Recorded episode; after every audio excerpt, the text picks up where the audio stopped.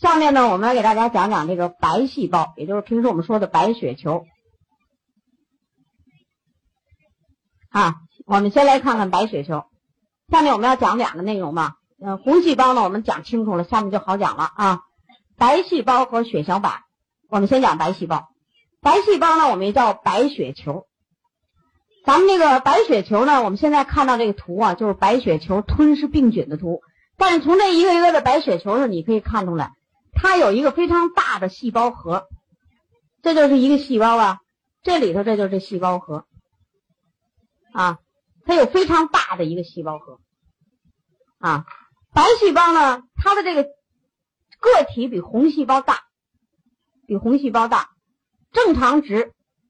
啊，我们这个板子黑板上呃打的字幕上正常值，每立方毫米是五千到一万个。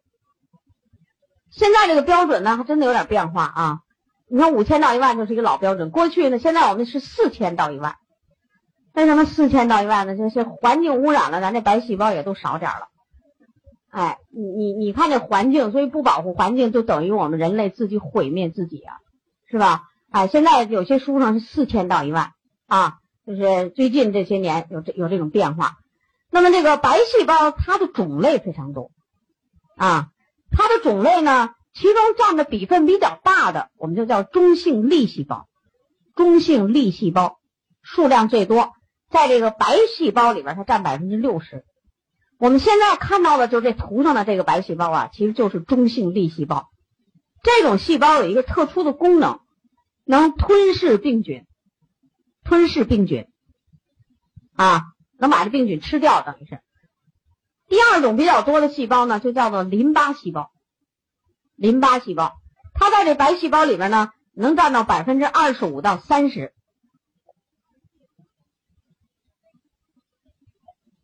一般我们啊，就是这个发烧了、感冒了、有炎症的时候，给你化验白细胞的时候，炎症情况下，就这中性粒细胞、淋巴细胞都要上升的。就数字都要比现在说的高了，那你就是有炎症了啊。那么这个白细胞的功能是什么呢？就是它有吞食作用，有防御功能啊，有防御功能。它这个生成它的这个环这个地方啊，机构也就红骨髓生成。白细胞的寿命很短，寿命很短。它在骨髓中，这不它在骨髓生出来吗？在骨髓中发育八到十二天，要发育大大约得半个月啊，八到十二天发育好，在血液中发育好了进入血液，在血液中逗留，就在血液里跟你的血液循环一起循环六到十二个小时，啊，在组织中，在组织细胞的间隙中，组织中生存。一到两天，它的寿命很短。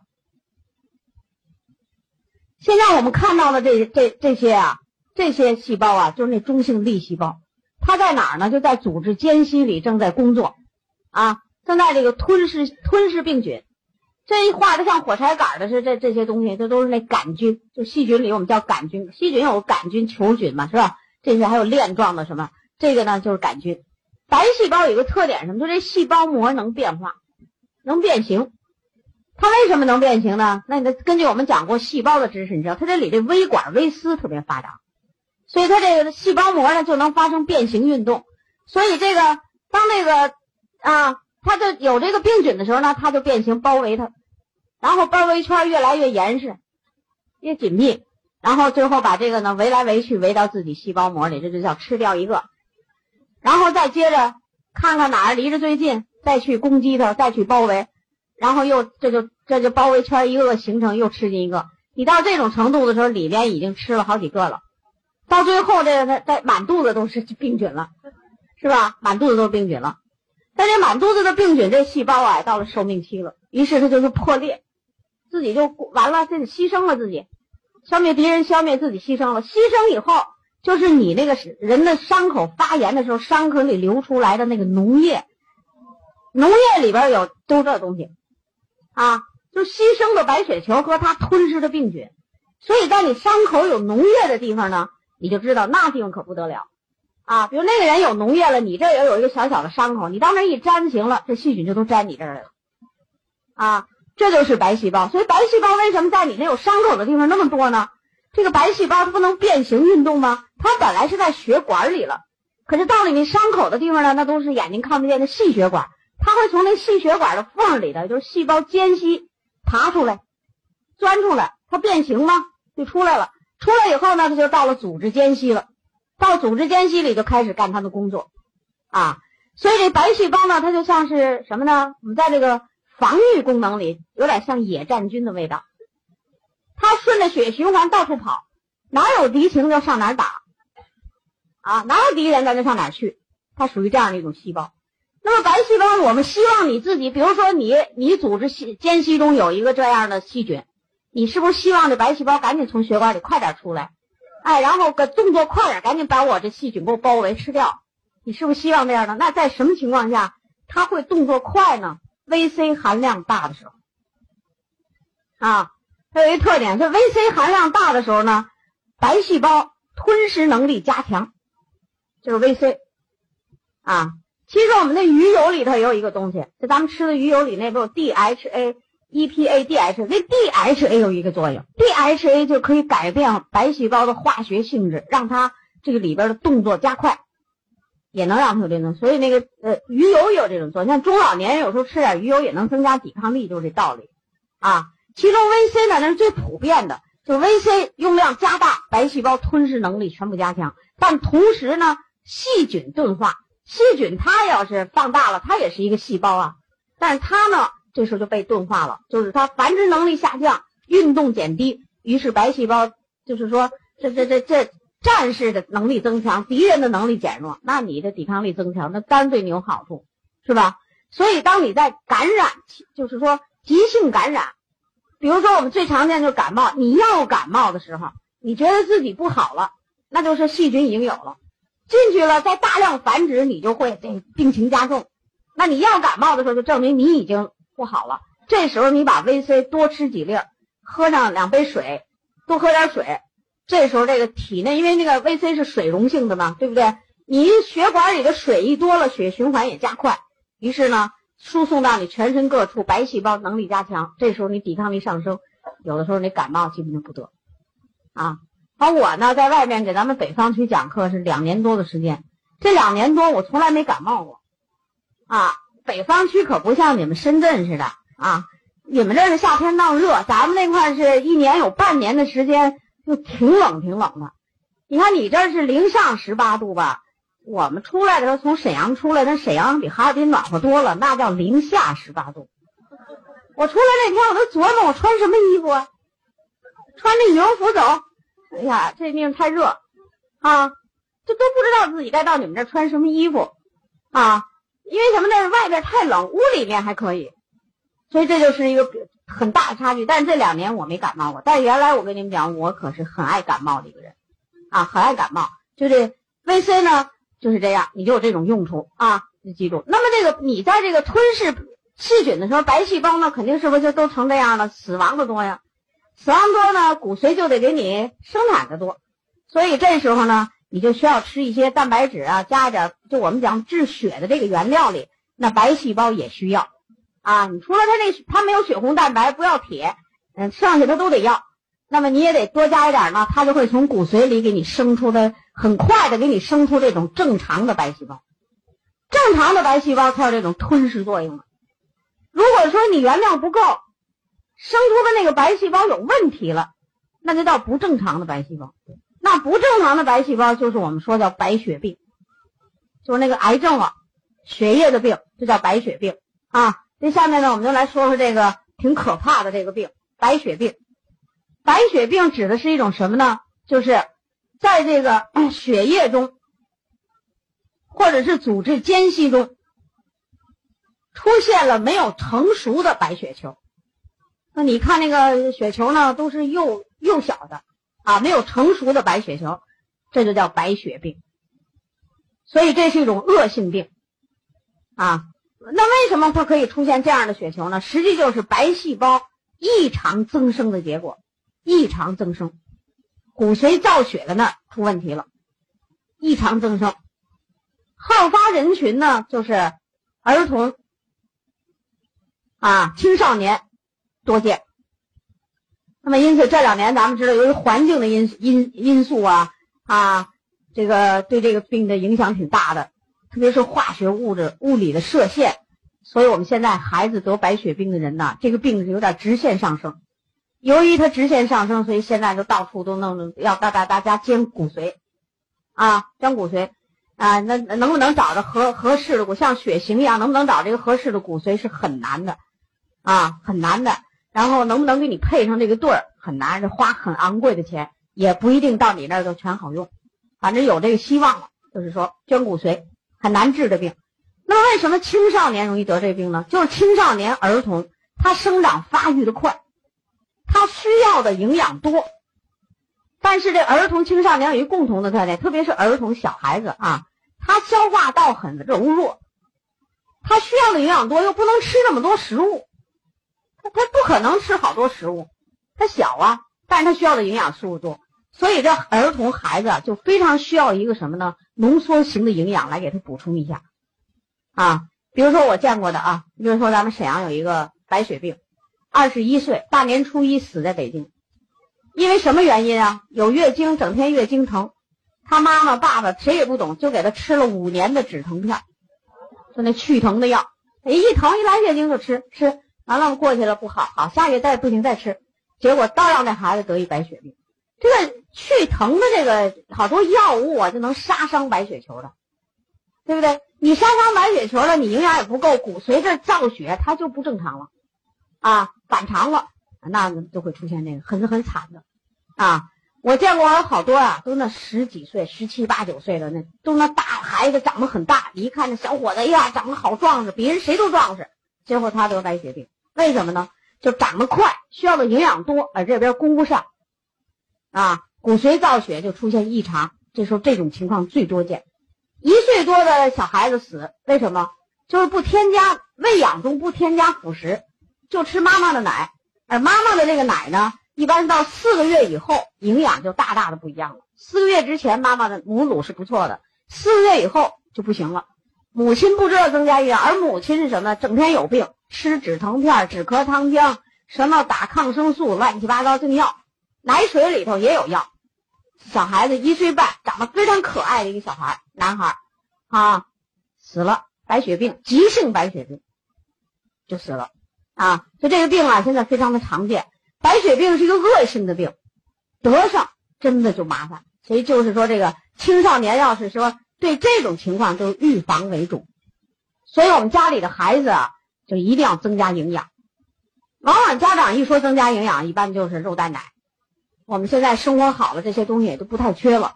但是呢，你比如说吃肉，酸性体质，酸性体质有一个东西是什么呢？就是让你细胞异常增生，酸性体质里又可以让你得慢性病，其中有一个最厉害的，大家最怕的就是细胞异常增生，啊，所以这个得癌症这个酸性体症和癌症的关系最密切。我们现在的小孩子吃东西啊就是这样，酸碱不平衡，呃，大人呢家长没有营养学的知识，没有，他反知道什么应该什么好吃，就给孩子从小灌输的都吃什么，啊。然后呢，就会出现很多问题，所以这个病就是你要预防为主。有的真的得上了，那得上了怎么办呢？那就是这样的恶性病，那我就以为这个三大抗氧化的东西为主，三大抗氧化加上钙，啊，这个钙镁这为主。这样的病，B 族一定要少吃，啊，植物蛋白这蛋白粉也不要多吃。就适量的补充植物蛋白，然后他这些孩子啊都需要增加营养，这时候他可能这个什么其他的营养啊就都都吃不下饭了，所以这植物蛋白可以适当的补充。你也不要因为他是癌症了，我这小孩我一顿非要给他吃一一顿一勺，咱们一天三勺也不行啊，就要求均衡的东西在这里面，就强调就是抗氧化的这个还有我们的钙镁片，因为这些东西里都有那种抗氧化的，抗氧化的东西啊都有防癌的作用。啊，都有防癌的作用，啊，咱们所有的抗氧化都有防癌的，特别是这个 VC，可以排在第一，啊，你像这个 VC 呢，在美国就把它叫抗癌维生素，它就有个名，就叫抗癌维生素。原因是什么呢？就是这个 VC 使用以后啊，美国的癌症明显的下降。它有好多统计数字啊，你像那个美国的加州大学呀，什么加利福尼亚大学，它里边都有营养小组。你像我们国家大学，说北京大学、清华大学有没有营养小组？但现在我不知道，反正原来一直没有。今年有没有，咱也说不上来了，就啊，嗯，都没有。但他那些知名的大学里都有营养小组。你说这个和我们这个是不是差距太大了？他那些营养小组研究的结果是什么呢？就是说这个白血病啊，其实就是从小的营养不是够很够，啊，不很够，老是处于一种饥饿状态，于是骨髓造血异常，啊。德国的一次研究呢，就是说跟踪这个为什么现代社会孩子得这个病多？那就是它其中也有一个原因，就是外界因素，化学物质多，物理射线，特别这物理射线，这个射线呢，你就比如说电脑啊，我听这人家专家讲，这个电脑屏幕一打开的时候，就这一打开，周围有一百种化学物质，这一百种化学物质里百分之七十都是对人体有害的，是吧？而且这电脑啊、电视机啊，它都有射线。虽然你呢，这个它这个机器生产出来这个射线呢，是在正常，它有一定的控制。但是架不住你老天天接触它呀。你一会儿看电视，有看电脑，你老接触它呀。而小小的孩子呢，他那个到处都很柔弱，所以德国有一个跟踪，就是物理射线能使孩子得这种病。啊，所以为什么我们说这个青少年孩子现在电脑都很普及？为什么就是说坐的在电脑面前不要时间太长？这都是啊，另外在接触电脑的人群，这电脑现在年轻人都接触啊，非常好，非常方便的一个这工具。那么就是说，这抗氧化剂你要经常用啊，VC、贝塔、VE 都对这个射线有防预防作用，对人体伤害它都能达到一定的预防作用，经常用一用啊。你看咱们北方区安利公司的那员工，不就成天都接触电脑吗？原来他们都不太用我们的营养补充食品。后来我们这么讲课呀，反正我们北方区的那员工，啊，包括北方区的那几位这执行经理，通统的营养补充食品用都特别好。为什么呀？他原来是不用啊，他听我一讲课觉得好，全用，啊，然后有时候跟我有一些个别的接触，我也告诉他们用，现在都用的非常好，几乎是咱们开一个店，员工就开始用营养补充食品。先让他们明白，在咱们那个哪个这这边的地方，我就不是很清楚啊。因为咱那员工啊都很年轻，他们总觉得营养不营养无所谓，啊都不缺营养。但是听完课讲讲，他什么都缺，什么都缺。因为我说你整天坐电脑，你不把这 ACE 好好的用一点，你说你能好吗？那么你不是做一天两天，对不对？你还很年轻，所以他们现在都用，而且都用的很好。而且他们用我们的纽崔莱，有些年轻的朋友。那个小孩子生出来也好，为什么他注重养血？怀孕的时候注重养这个血，非常的好，啊，这是一个常见病，预防为主，啊，要有病就是刚才我说的原则，抗氧化、钙镁打钱，剩下的东西要适量，适可就适可而止，不要用的太多就可以，啊，在这个抗氧化里，特别是 VC 要加量。另外，下面呢，我还在血液系统里给大家再讲一种病，这个病呢，其实。跟我们讲的这个内容也有一定的关系，就叫败血症。败血症，这和这个白呀，这稍微的口音不对劲儿，给说差了啊。所以说呢，你在服务客客户的时候啊，有些东西你必须得咬文杂字儿。他是说这白和败说不清楚的时候，你一定要问一句：你到底是什么病？啊，到底什么病？这败血症是什么呢？就是身体身体的其他部位。有感染病灶，就其他的部位有感染的病灶，啊，由于你抵抗力急剧的下降，抵抗力急剧下降，病灶中的细菌它会进入血液中，啊，这种病是指的身体其他部位有感染病灶，病灶中的细菌就进入血液中，在血液中大量存在。大量存在，那就是细菌进入血液还繁殖了啊！你看这个，刚才我们讲了，血液中是不是有一种丙种球蛋白啊？哎，这个人就不行了。进入我们平时啊，都会有细菌进入你血液里，你肯定有的，每天都有。但是你就丙种球蛋白好进来了，我就给它杀死啊，就消灭。在血管里头也有白血球，是吧？这个是进入血液中的，这哪种抵抗力不给他管了，就大量繁殖，最后呢，就叫败血症，就血液中有大量的细菌，叫败血症。这样的病人呢，就是急剧高烧，发高烧，甚至昏迷不醒，中毒。因为这个细菌到入人体以后，它也要生活呀，它也要产生废物，排出毒素啊。所以你要中毒啊，昏迷不醒，高烧中毒，一般像这种病啊，也是得在医院抢救，就在抢救了。那么这样的病人呢，大家听见了吗？是免疫力急剧下降的一种病，所以你只能是帮助这样的病人，就是增加免疫力啊，增加免疫力。那么这个增加免疫力呢，你就可以用我们的蛋白粉、VC 大量。钙镁片啊，这首选的三个。除此之外，这三个以外，其他的东西你都可以适量加入。蛋白、VC、钙，这必须用，特别是 V、VC，在这个急性期可以较大量的服用。有一天呢，也是在讲，我也忘了讲一个什么专题课，正讲着讲着，反正是免疫力下降的事儿，就一个条子从门口急匆匆的传到我那讲桌上，我一看呢，就是白血败血症。而且他给我写的是一个二十二岁的小伙子住进医院了，现在就败血症，问怎么办？我一听这，他也不是听课的朋友啊，这是要问呢。但是正好那怎么办呀？我说那就进来吧，咱们这么一急这个事儿，咱们现场说说吧。那行，我就告诉你，我说你这个败血症什么什么病啊？咱们场上的朋友啊，我当时我就想问问有没有知道的，你们谁告诉告诉他？竟然好几个人举手抢的争先恐后。我说我说三秒钟，那行，那你们说吧，我歇会儿。我们上来这个营业代表就跟他讲说，你这是急性的免疫力下降啊。现在咱东北地区这种课讲的很多了，很多人都知道，你应该从营养上调整。说完了，我给他加了一句，我说回去以后看看医院给你那个孩子打的是什么针，肯定有一瓶是 VC。如果医院给你忘打了，你就把咱们纽崔莱多吃。如果医院也给你打着维 C，那咱们这个呢就适当的用，对不对？哎，你咱不能给人用超量的也不对呀，对不对？适量的嘛，他给结果回去一看，医院那大夫抢救的时候忙得糊涂，真把维 C 给忘用了还。嗯，结果经他这一提醒，人家医生说对，应该用维 C。他说那我们不打针了，我们就吃这个，因为我们这有植物因子。医生还听不懂什么都叫植物因子啊，就现场给那帮医生讲讲植物因子啊，这这这医生都挺好，因为植医生的这个口腔里面啊，含菌量比普通人高。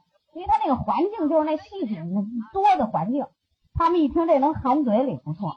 说是给他扎针的那个护士说这么着，我这一天老跟着病人接触，我说烦死我了。你那个给你们家人吃完了以后给我一点啊，先给点，然后就买一瓶，我也得含嘴里含着啊。他给他讲讲，咱们这个含嘴里啊，这口腔里特别好啊。他回来以后就说，这个孩子经过抢救，经过我们的营养。医生想不到的治疗效果是什么呢？就认为这样的病很重，很难抢救，结果很顺利的就治愈出院啊！咱这营养补充食品在这起，当昏迷不醒的时候啊，蛋白质都吃不下去了啊！我说你把钙镁片、VC 统统的碾成面和蛋白质粉和一块啊，吃不下去呢，他只要能咽，您他得不糊涂的，不至于说不能吞咽呢。他放到嘴里东西能咽，就给他往那里边那稀汤水往里灌。结果这个孩子最后很顺利的就把这病给治好了。这样病很难治的，这个败血症是能死人的啊！在我经历的病人病人中，就有一个老太太脚气感染败血症，入院的时候就那脚脚丫缝里头有一个小小的感染灶，都没说像有的人似的化脓，都发红了啊！住院的时候谁不知道怎么了。第二天早上我接班的时候就瞅着他不对劲，我跟他说话他不理我。啊，我说是接班的，我跟他说话他不理我，我觉得特别怪。这叫什么呀？表情淡漠。表情淡漠什么的就不对了，知道吧？所以你观察病人，你不得会观察表情淡漠。我一看啊，不行，扣量血压，给我一量血压下降的很低，没别的事儿，败血症。一查血，血中有大量的细菌，败血症。就这老太太吧，年龄太高了，然后这个病都病了好几天了才发现，于是呢就没抢救过来，三天以后救不过来死了。这就是败血症，所以呢，大家该知道啊。因为有一个营业代表，他就跟我讲，他说我这有一个朋友，就这个白和这个败说的不明白。我说你再给我说一遍，到底说的是哪种病？我这一问他，给他问住了。哎呀，不行，我得回去再问问，我让他去问去吧，是吧？他不一样的事儿嘛，对不对？这个就是可以在急性区 VC 大量用，一次口服十片都没问题，一天三顿都行，这就叫大量使用，但是长期不能这么用啊啊！这这是这个感染性的疾病呢，给大家再讲讲，因为这个有时候在感染的里边挺常见的，虽然它很危险，但是经常见。那你怎么能在感染的时候预防这种病呢？就是你要有感染的时候，赶紧的把自己的免疫力提升啊，提升免疫力啊，就是说。经济条件好的全套都用那三样加强，经济条件不好的你就蛋白质、维 C 加钙镁片。为什么这钙镁片这么厉害？就这钙镁片里边啊，不是有那紫花苜蓿吗？它是一个提高免疫力最好的一个成分。苜蓿啊，主要作用就是提高。